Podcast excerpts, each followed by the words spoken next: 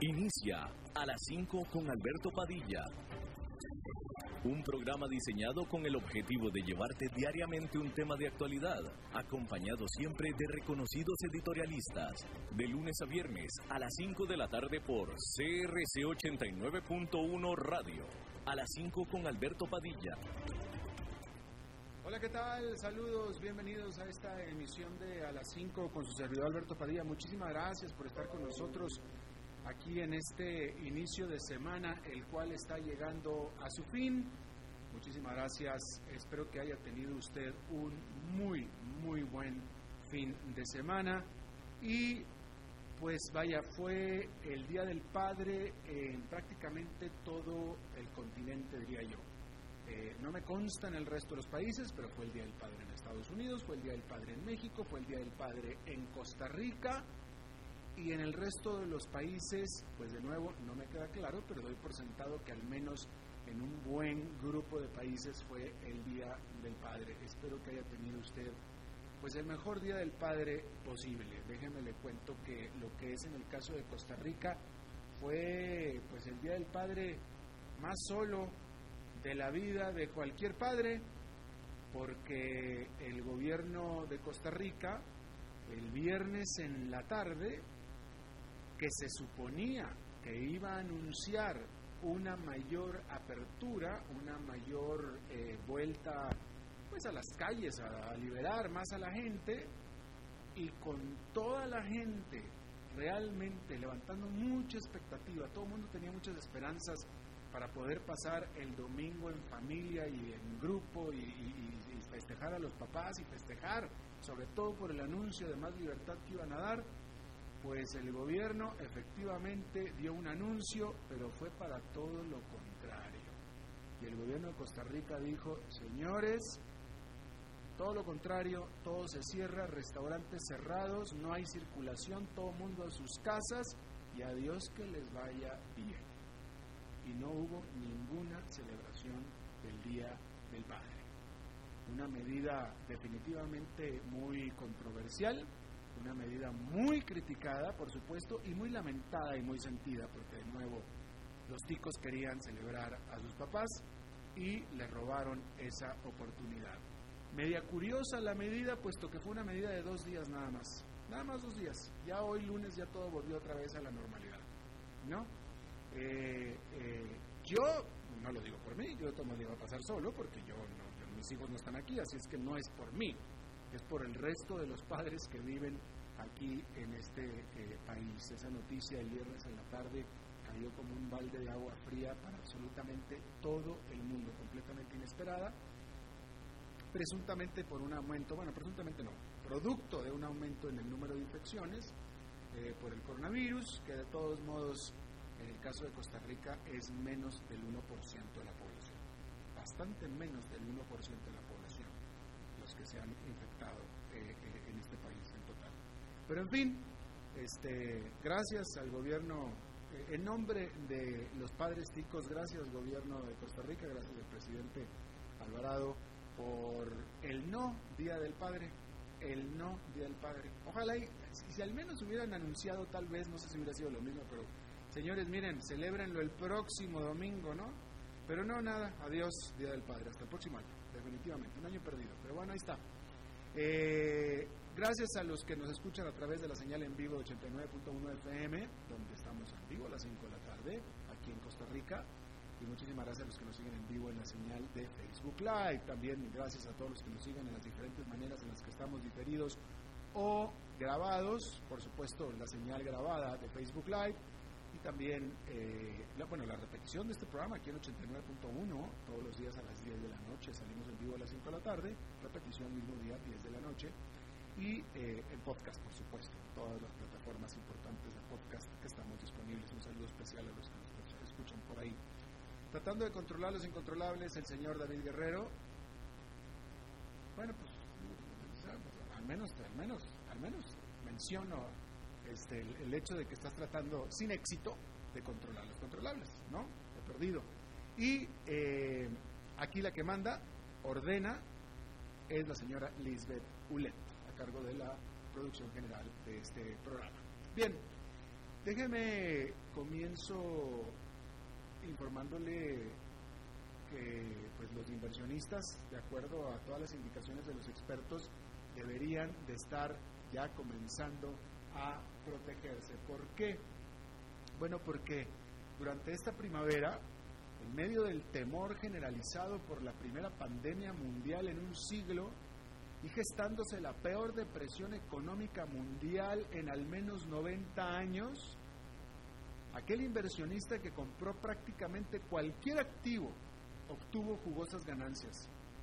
El banco de inversión JP Morgan dijo en un reporte a sus clientes que todos los mercados, con excepción de las divisas de los países emergentes y productos agrícolas, recuperaron al menos el 50% de las pérdidas que tuvieron por el COVID-19. Y algunos mercados, como por ejemplo el crédito con grado de inversión, recuperaron al menos el 80% de lo perdido.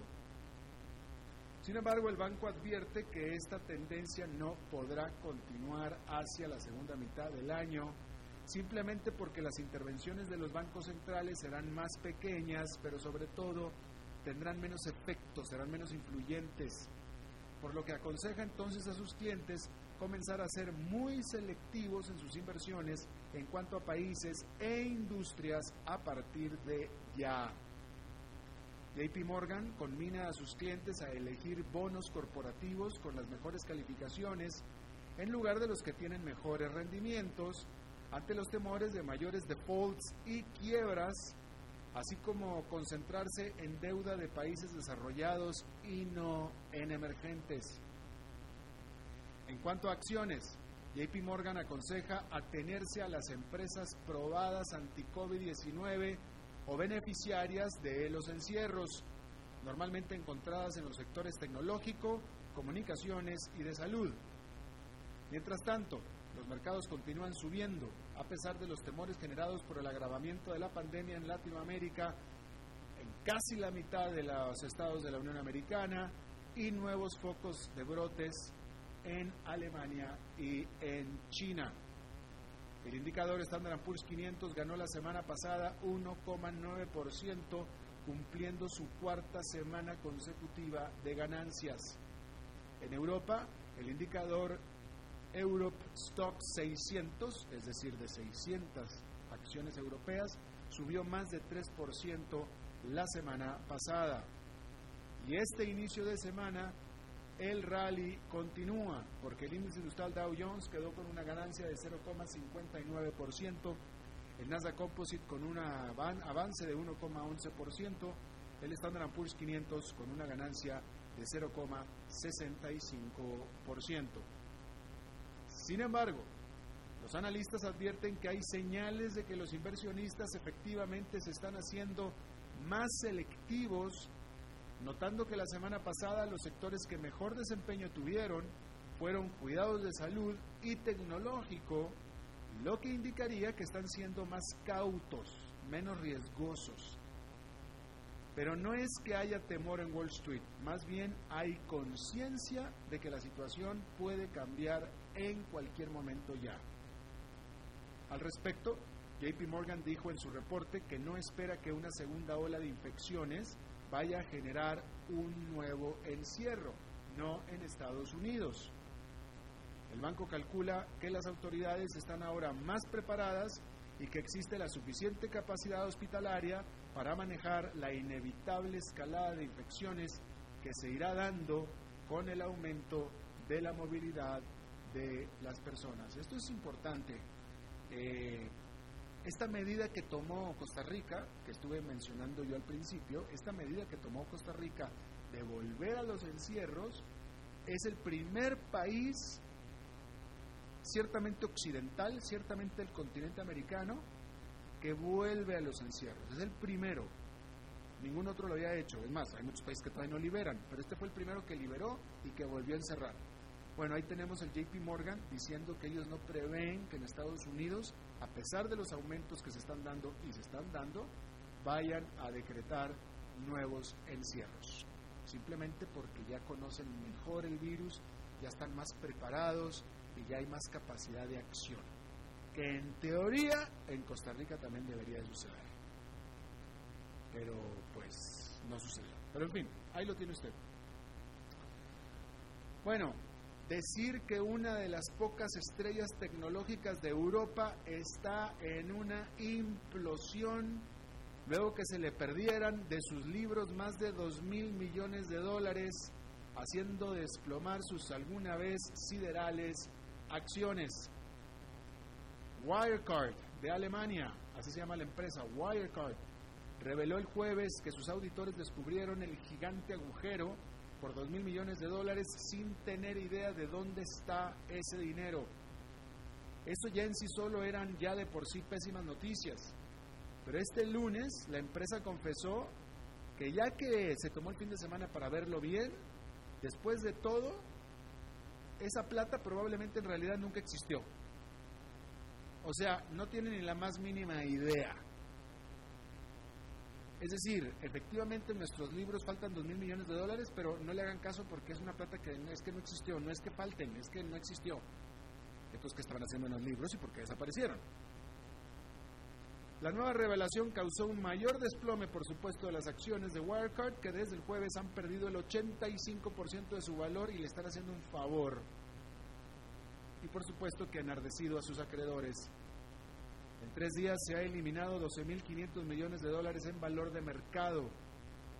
Wirecard es una procesadora de pagos electrónicos para consumidores y empresas y además vende los datos y los análisis de estos datos recabados de las transacciones de sus clientes.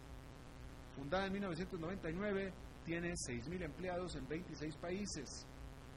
Allá cuando las cosas le iban bien, los inversionistas reconocieron el potencial de Wirecard llevando a sus acciones a un máximo de 213 dólares por cada título. Esto fue en septiembre del 2018.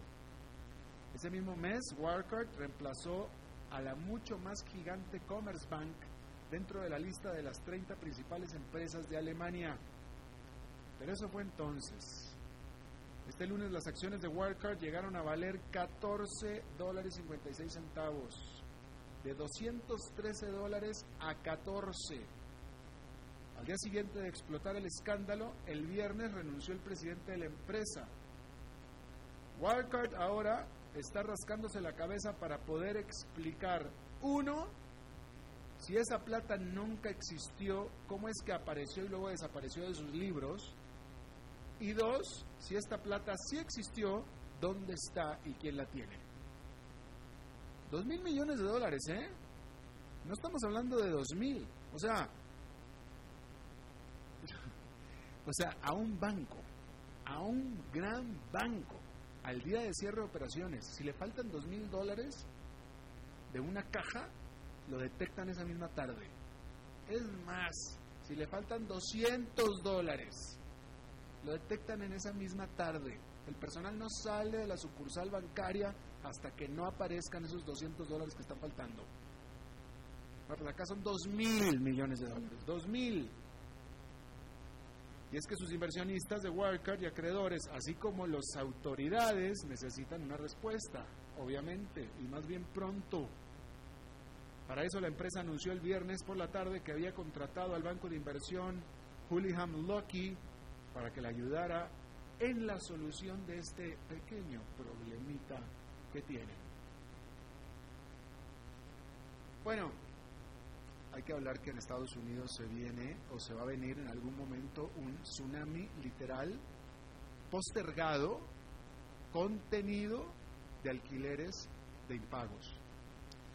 Porque desde que comenzó la pandemia del COVID-19 y la gente comenzó a quedarse sin trabajo por decenas de millones, los inquilinos de casas de alquiler en 42 estados de la Unión Americana han recibido moratorias en los cobros de sus mensualidades. Sin embargo, más de una tercera parte de esas protecciones expiraron ya y el resto lo hará pronto. lo que dejará a millones de inquilinos sin ingresos repentinamente con tres meses de atraso y por tanto afrontando masivos desalojos. A nivel federal se está implementando dos meses más de moratoria en los desalojos por parte de las reaseguradoras públicas Freddie Mac y Fannie Mae, lo que cubriría, sin embargo, nada más la cuarta parte de las viviendas en alquiler en el país. Pero eso deja desprotegidos al otro 75% de los inquilinos, vulnerables y tratando de encontrar ayuda por otra parte. Algunos gobiernos estatales han logrado establecer fondos de alivio para alquileres por parte de los 2 billones, es decir, trillions de los estímulos económicos que recibieron por parte del gobierno federal.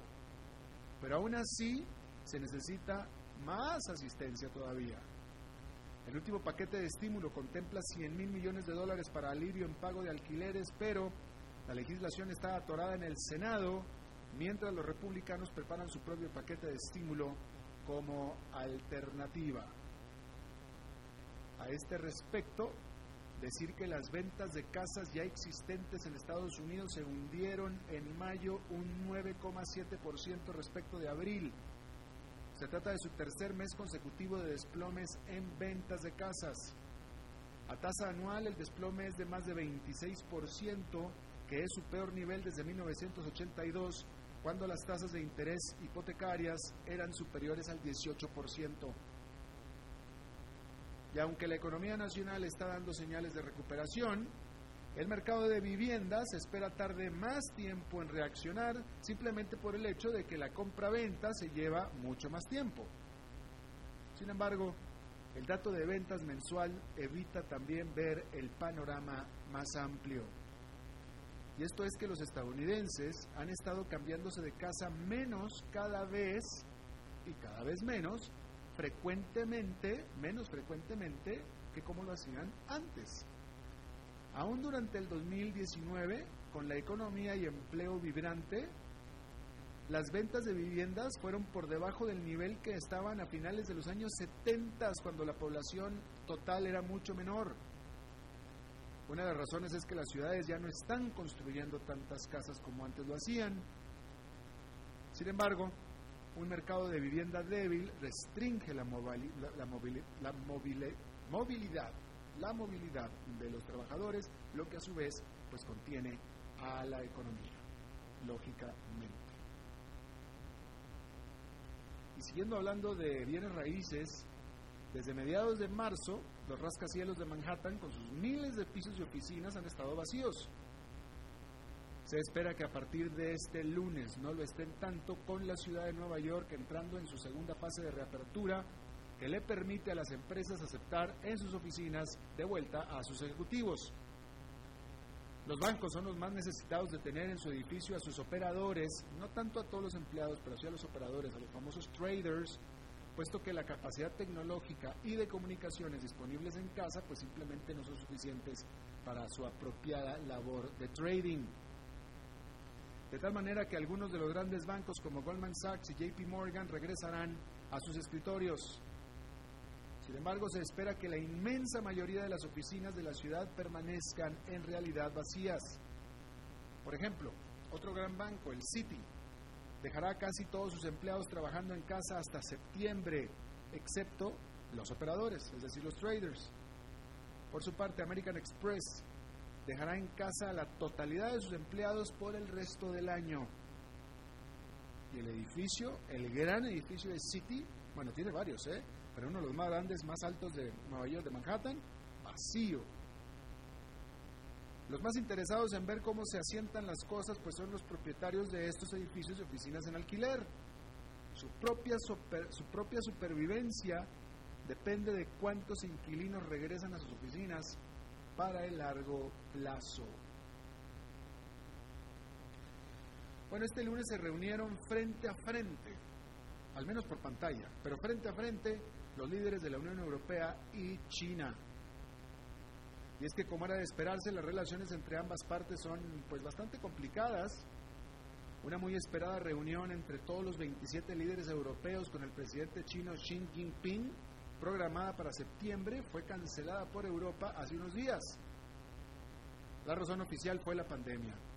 Pero la realidad fue que China se había negado a comprometerse para abrir sus propios mercados como parte de un propuesto tratado de inversión entre las dos economías.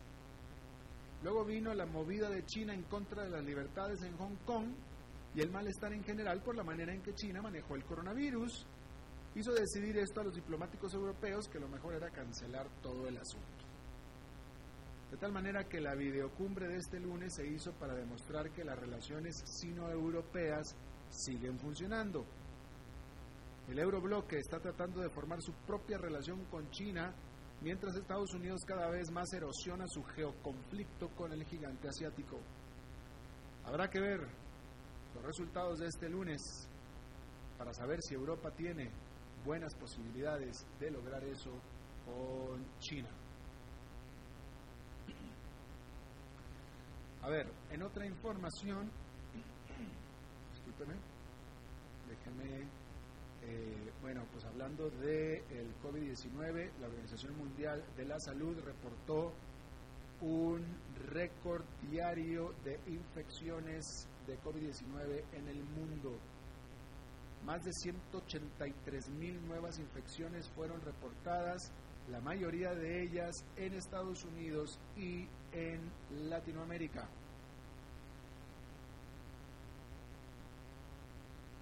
Número de muertos en Brasil sobrepasó 50.000 durante el fin de semana. Y en Brasilia, manifestantes en contra del presidente Jair Bolsonaro tuvieron que ser separados y alejados de un rally que estaba teniendo Bolsonaro, obviamente a favor de él.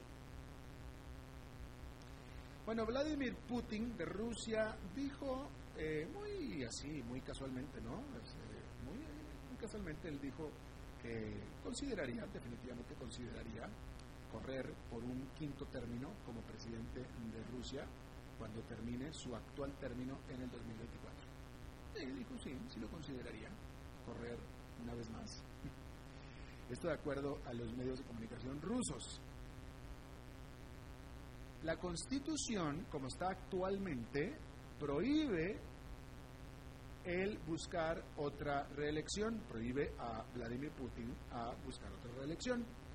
Sin embargo, como a Vladimir Putin le gusta hacer las cosas bien, entonces, pues convocó a un voto popular entre el 25 de junio y el 1 de julio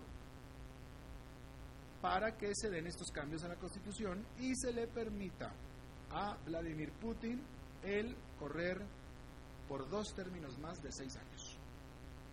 Otros dos más de seis años. ¿Cómo la ve?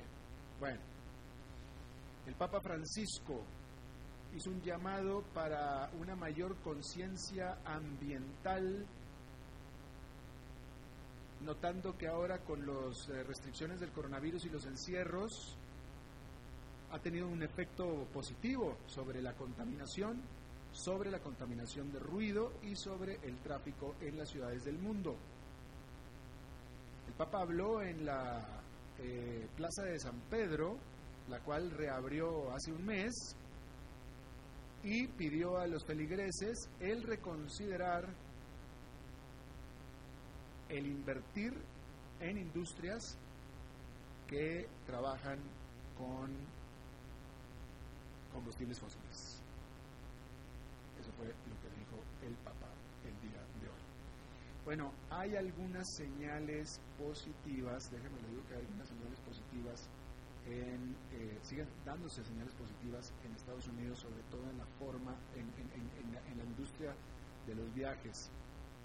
Spirit Airlines, que es una de las eh, eh, aerolíneas de ultra, ultra bajo costo, Spirit, que vuela a Centroamérica, vuela muchísimo a Centroamérica y a Sudamérica, eh, anunció que para julio estará volando al 80% de la capacidad que tuvo durante el 2019. Y esto me parece muy notable, sumamente notable. Y es una señal más de recuperación, clarísimamente de recuperación en Estados Unidos. Sin embargo, dentro también de la industria de la aviación y de la aeronáutica, la Textron, que es una empresa que provee aparatos de electrónicos y de navegación para aviones, Textron, dijo que despedirá a 2.000 trabajadores. Dijo que despedirá a 2.000 trabajadores. Así es que son estos claroscuros que se están dando en la economía de Estados Unidos. Pero sin embargo, más claros que oscuros, hay que decirlo así. Eh, Brasil está reportando en este momento 20.000 nuevas infecciones, Estados Unidos 30.000. Eh, Estados Unidos está teniendo otra vez problemas, definitivamente que está teniendo problemas con el, eh, un repunte en las infecciones después de que se empezaron a dar, ¿sí? 30.000 y Brasil 24.000, ya subió 24.000. Bueno, vamos a hacer una pausa y regresamos con nuestra entrevista.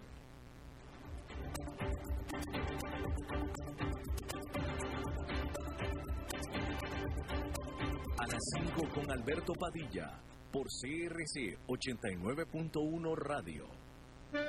Tinto, blanco, rosado, espumante, seco dulce. El vino es como los amigos, proviene de diferentes cepas y familias convertidas en bodegas de tradición. La Iride, una bodega personal establecida en Mendoza, Argentina, produce vino de exportación con la calidad de Mendoza, expresada en taninos frescos, frutales, remembranzas de tabaco y chocolate. Una fiesta al paladar. La Iride, vinos argentinos de tradición. CRC 89.1 Oyentes informados. Desde Maipú, Mendoza, la tierra del olivo nos llega aceite de oliva laur. Su delicada y elegante textura, así como su afrutado aroma vegetal, lo convierten en un aceite especial para paladares exigentes. Disponible en tres variedades: Laur Cruz de Piedra, Laur Aceite de Oliva Extra Virgen y Laur Gran Mendoza Aceite de Oliva Extra Virgen. Lo mejor de tres zonas en una sola botella. Galardonado con el Gran Prestige Gold en el Terra Olivo 2018. Aceites de oliva Laur no pueden faltar en tu mesa. De venta en todas las tiendas, don Fernando.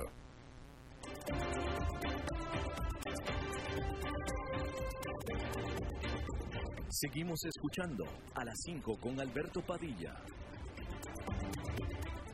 Muchísimas gracias por continuar con nosotros. Bueno, es lunes y los lunes son de nuestra buena amiga Glenda Umaña. ¿Cómo estás, Glenda? Hola Albertito, ¿cómo te va? Qué gusto saludarte y cómo están todos por allá. Feliz lunes y feliz Día del Padre, Alberto. Oye, muchas gracias. Pues aquí el Día del Padre ya ves la manera sui generis en la que se celebró aquí en este país. Este, Pero feliz Día del Padre también para todos ustedes. Sí, y bueno, tus, tus hijos están acá, ¿no? Nos ha tocado todos estar distanciados unos de otros. Sí, sí, definitivamente. En Atlanta, ¿no? Sí, señora, ahí cerca, ¿dónde estás tú? Ah, cerquita, cerquita. Sí, a mí también me tocó, pues, eh, no no poder eh, ver a mi papá, pero pero bueno, hay que aceptar la situación como es, porque si no, si nos resistimos, pues sufrimos más. Entonces, ver el lado positivo de todo. Pero bueno, hoy te quería conversar, hablar un poquito de la educación, dos ángulos diferentes. Uno es, Alberto, eh, lo que ha significado que se haya pasado el aula de la, perdón, la educación, las clases del aula a la casa, ¿no? Uno es ese desafío para muchos porque hemos eh, visto varios ángulos. Uno es el de los padres que realmente pues están involucrados o han estado involucrados eh, con la educación de sus hijos, que tienen hogares estables, que está el papá, que está la mamá, por un lado, bueno, en algunos casos que no viven juntos, pero se involucran eh, y que han descubierto, por ejemplo, una forma maravillosa de conectar con sus hijos, de aprender ellos mismos, tienen también la preparación, además, para poder eh, servir de vínculo entre la escuela y el niño, sobre todo cuando son niños pequeños, ¿no? Que sí necesitan, pues, más ayuda. Eh, está por un lado ese ángulo que, que es muy bueno y también pensar, bueno, eh, a partir de esta crisis, a partir de que son, por el momento yo diría que unos ya que tres, cuatro meses de muchos recibiendo clases eh, virtualmente, a partir de esta crisis, ¿qué de bueno se puede sacar? ¿Qué, qué podría cambiar en un futuro para la educación, ¿no? Para hacerla más acorde con con los tiempos modernos. Eso por un lado. Y por otro lado está el ángulo de, que es un poco injusto o bastante injusto y es el de las diferencias, ¿no? Por un lado, claro, todos los niños que pueden tienen la oportunidad de recibir esa educación virtual, eh, aunque sí también, pues es un atraso, eh, sin duda, es un atraso y una que ha requerido de la capacitación no solo de los padres, de los mismos maestros y profesores, ¿no? Para hablarle a una computadora, para adaptarse a la tecnología. Y por otra parte está eh, ese grupo de niños y de jóvenes que viven en barrios marginales, que, de, que su internet y su conexión depende de los datos de, un teléfono, ¿verdad? Pagando eh, de esa manera. Entonces, es muy difícil para ellos, y, y como muchos de ustedes saben, y quizá están viviendo esa situación, eh, bueno, una vez al mes lo que hacen es que los padres van a la escuela y tienen la oportunidad de, más bien, tienen que hacerlo así, no la oportunidad de, eh, sacar fotocopias, tienen que pagar las fotocopias para llevarlas a sus casas. Y hemos visto, bueno, que muchos simplemente les dan las hojitas a los niños y ve a ver cómo se la juega. Eh, otros no entienden, otros hasta se han puesto a estudiar con los niños, pero Obviamente hay una situación de una enorme desventaja por el cierre de las escuelas y que tiene mayor impacto en los estudiantes que viven en la pobreza.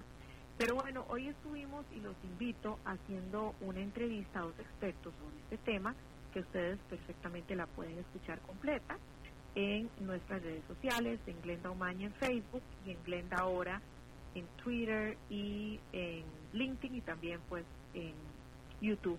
En Glenda ahora la pueden escuchar porque está muy interesante.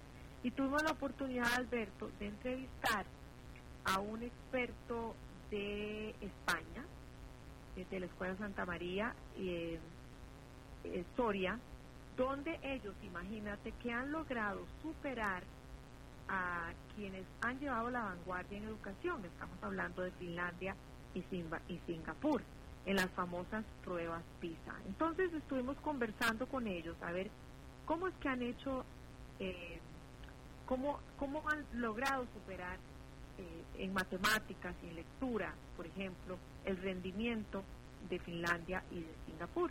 Y nos contaban que en realidad ellos ya desde hace unos tres o cuatro años vienen digitalizando la educación es decir, para los alumnos no fue tan nueva esta transición porque en lugar de abrir una puerta de una clase, pues simplemente pinchaban o pinchan una, un enlace, ¿no? Eh, para ello también, especialmente para los niños más pequeños, pues se requirió una capacitación para los padres de familia.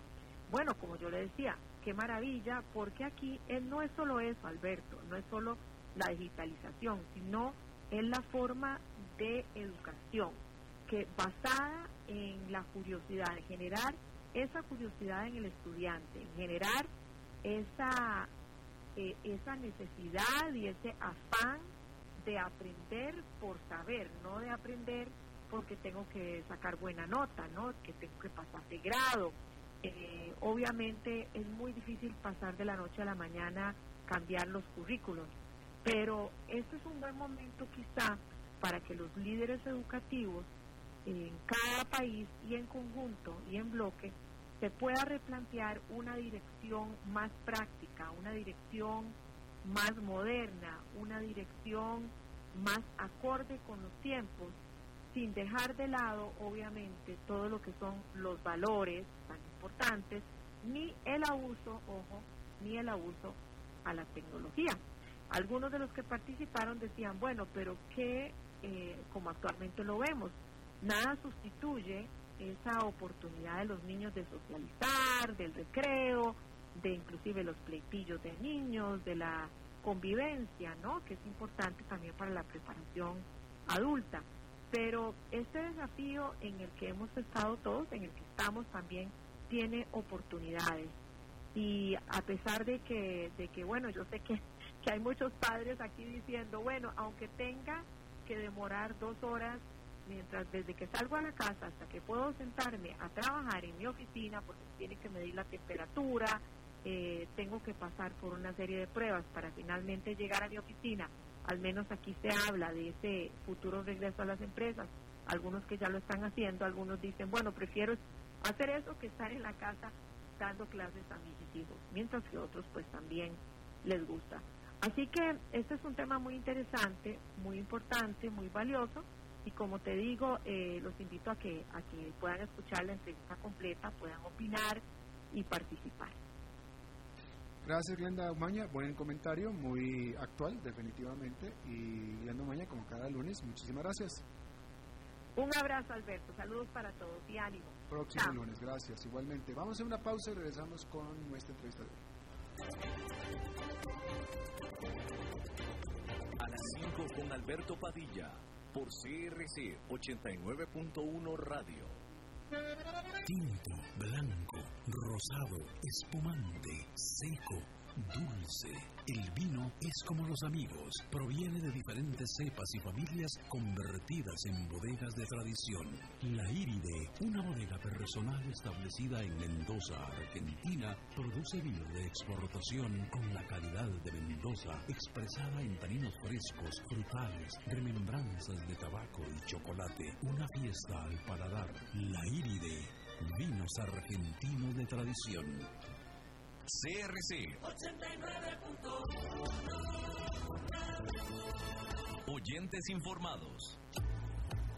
Desde Maipú, Mendoza, la tierra del olivo nos llega aceite de oliva Laur. Su delicada y elegante textura, así como su afrutado aroma vegetal, lo convierten en un aceite especial para paladares exigentes. Disponible en tres variedades: Laur Cruz de Piedra, Laur Aceite de Oliva Extra Virgen y Laur Gran Mendoza Aceite de Oliva Extra Virgen. Lo mejor de tres zonas en una sola botella. Galardonado con el Gran Prestige Gold en el Terra Olivo 2018. Aceites de oliva Laur no pueden faltar en tu mesa. De venta en todas las tiendas, don Fernando.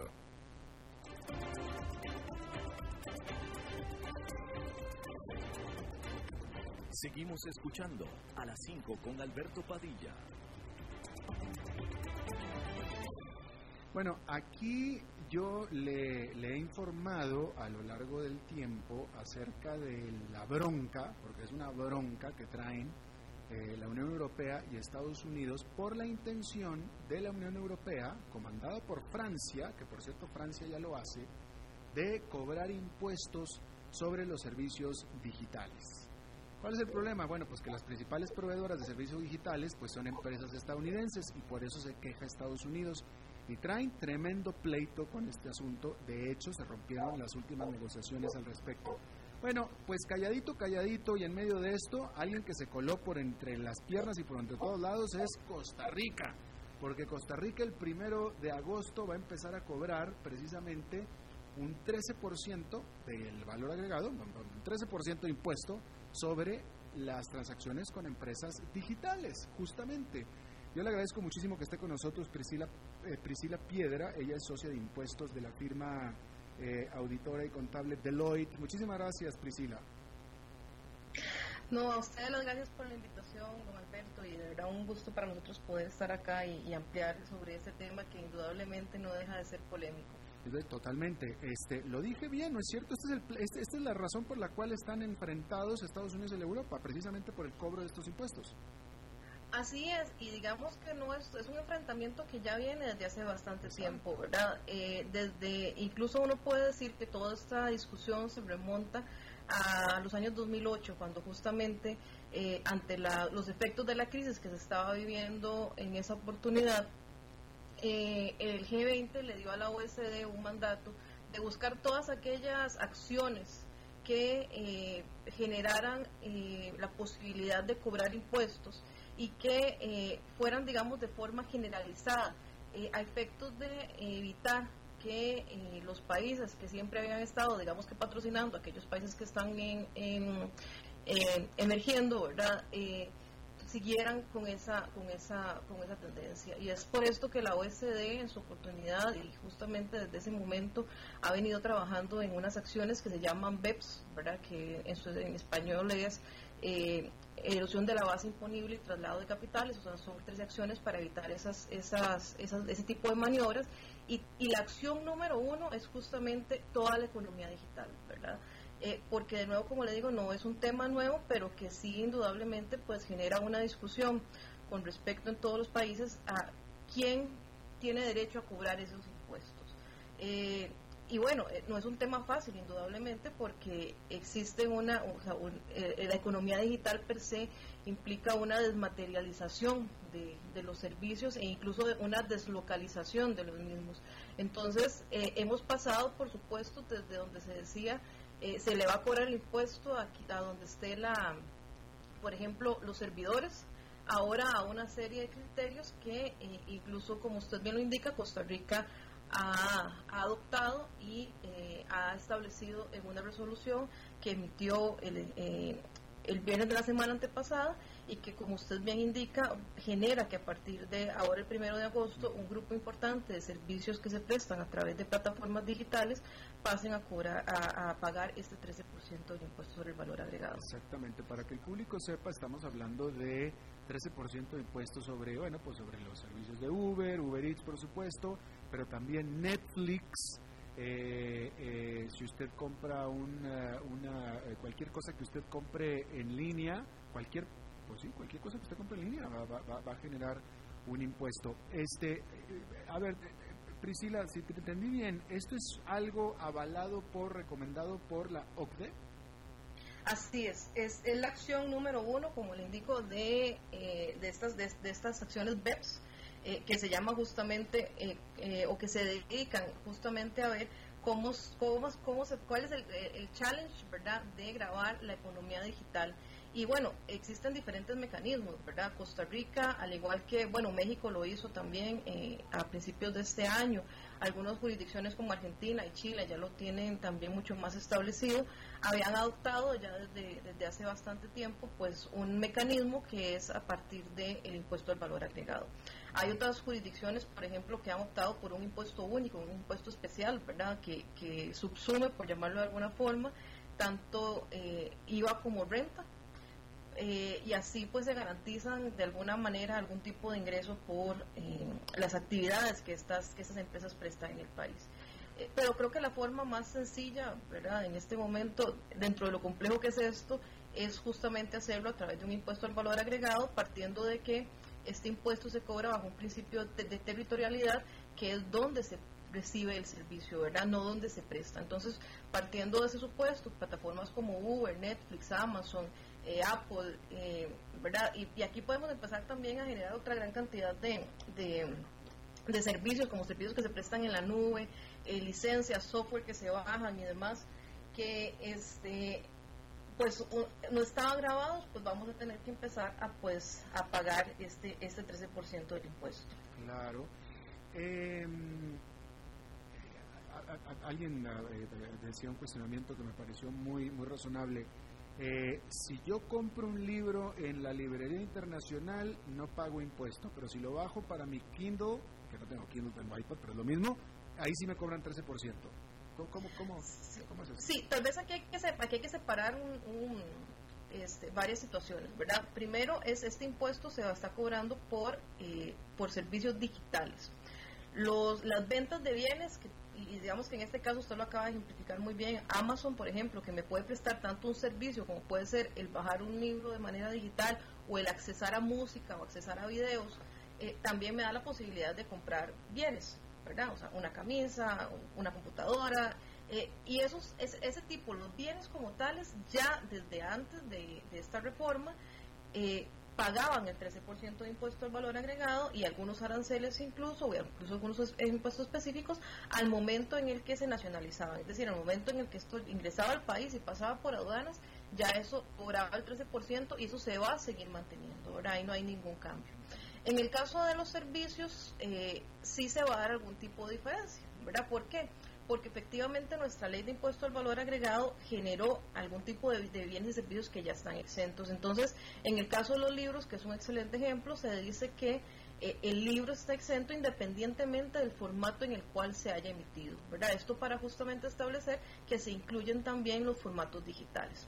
¿Qué es lo que ocurre? Bueno, que si yo, si yo hago una compra en este, en este supuesto en Amazon de un libro, y, y por A o por B eh, tarjeta, el tarjeta, o sea, el, emisor de la tarjeta de crédito me genera el cobro, pues yo deberé seguir un procedimiento ante la administración tributaria para que me hagan la devolución del impuesto pagado, ¿verdad? No es, eso tal vez es importante, no, este procedimiento no es ante el banco, sino es directamente ante la administración para establecer que se me cobró un impuesto con relación a un servicio que per se ya está exento. Eh, entonces sí, eh, digamos que sí se contemplan ese tipo de diferenciaciones, ¿verdad? Incluso si, si yo compro algún tipo de, de, otro tipo de servicio que estuviese, por ejemplo, una tarifa reducida, que en este momento no hay, pero eh, eventualmente podrían estar, ¿verdad? Ese sería el procedimiento que se debe aplicar. Básicamente lo que la Administración Tributaria costarricense estableció fue dos, dos tipos de procedimientos.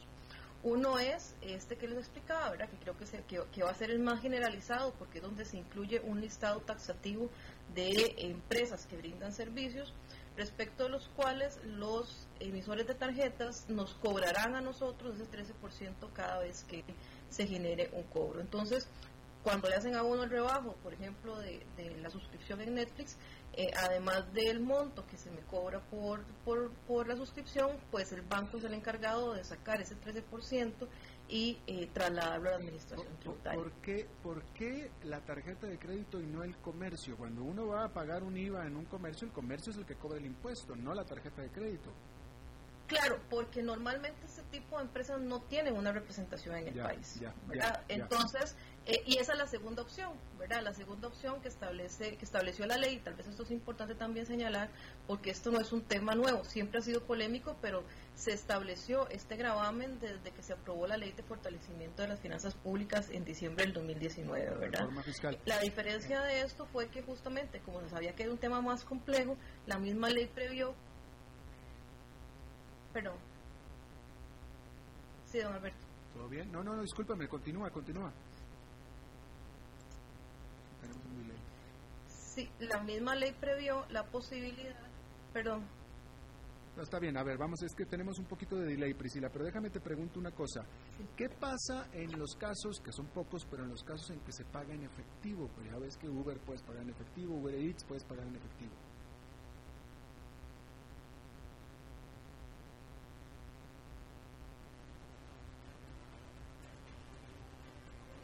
Sí, desgraciadamente en esos casos, eh, pues creo que es un, es un tema que la ley no está previendo, eh, porque únicamente contempla dos mecanismos, ¿verdad? Eh, este que les decía, que es, que es el emisor de la tarjeta, el que genera el cobro, o en su defecto, el, la plataforma, es decir, Uber, por ejemplo, que venga y, se genere, y genere un procedimiento que está establecido en la resolución que le permite a ellos funcionar directamente como eh, emisor de la, perdón, como, como, como, cobrador del impuesto de forma directa.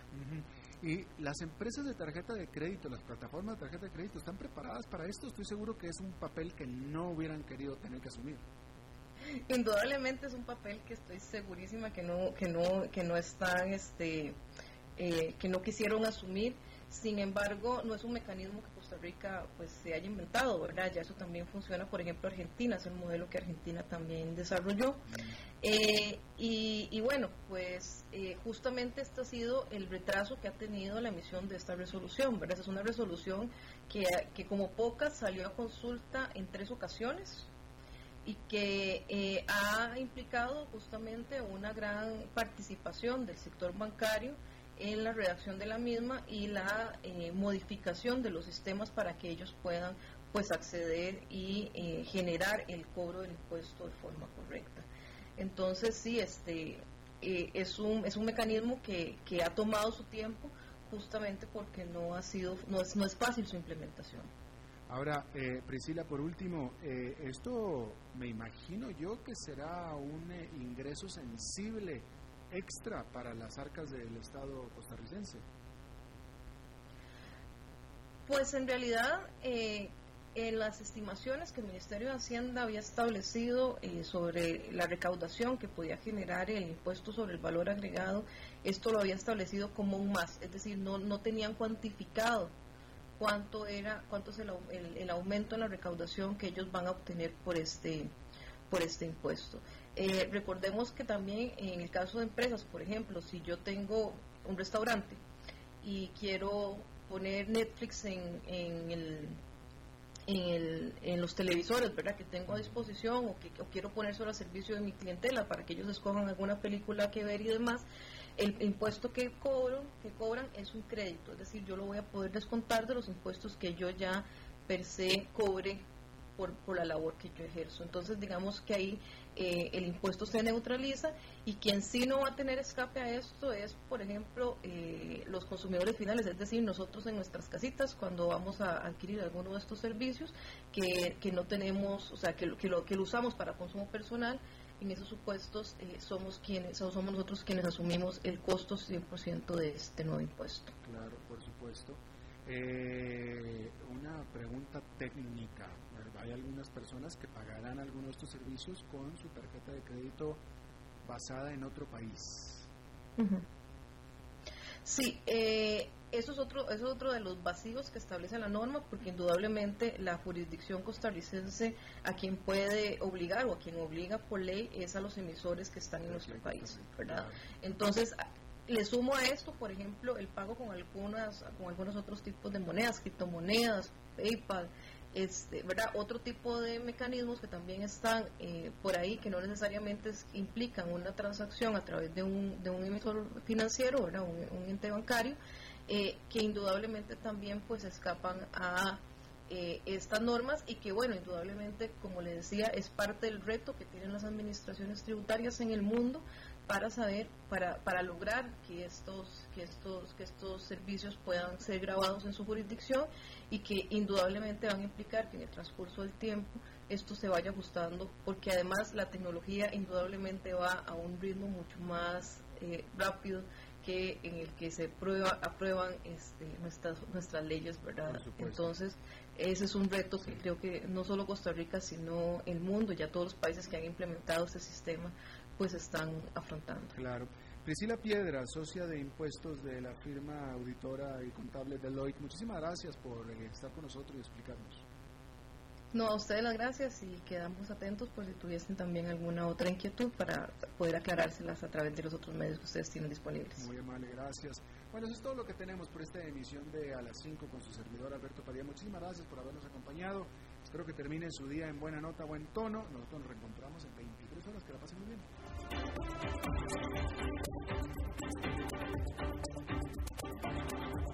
Concluye a las 5 con Alberto Padilla.